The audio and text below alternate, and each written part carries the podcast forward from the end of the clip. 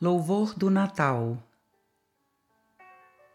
Senhor Jesus, quando vieste ao mundo, numerosos conquistadores haviam passado, cimentando reinos de pedra com sangue e lágrimas.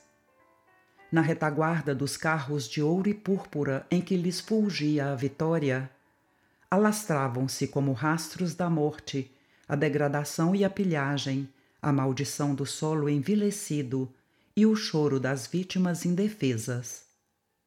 Levantavam-se poderosos em palácios fortificados e faziam leis de baraço e cutelo, para serem, logo após, esquecidos no rol dos carrascos da humanidade.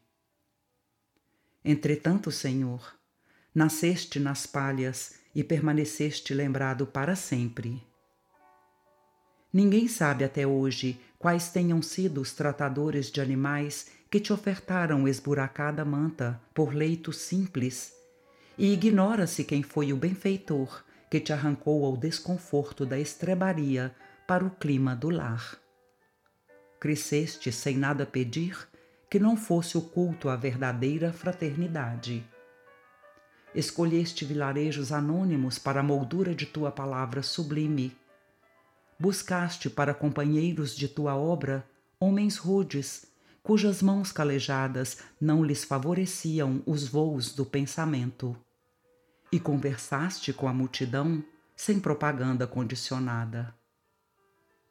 No entanto, ninguém conhece o nome das crianças que te pousaram nos joelhos amigos, nem das mães fatigadas a quem te dirigiste na via pública.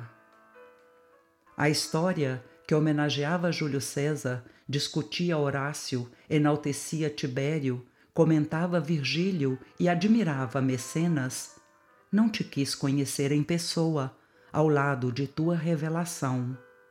Mas o povo te guardou a presença divina, e as personagens de tua epopeia chamam-se o cego Bartimeu, o homem de mão mirrada, o servo do centurião, o mancebo rico, a mulher cananeia, o gago de Decápolis, a sogra de Pedro, Lázaro, o irmão de Marta e Maria.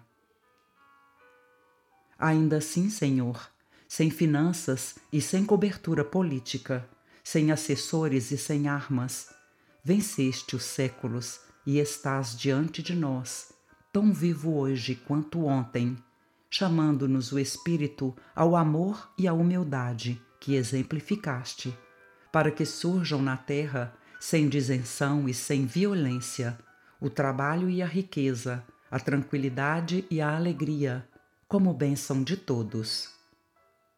É por isso que, emocionados, recordando-te a manjedoura, repetimos em prece: Salve Cristo!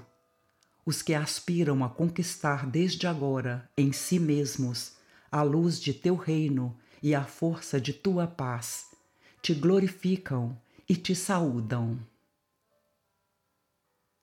Emanuel Livro Antologia Mediúnica do Natal. Psicografia de Francisco Cândido Xavier Ditado por espíritos diversos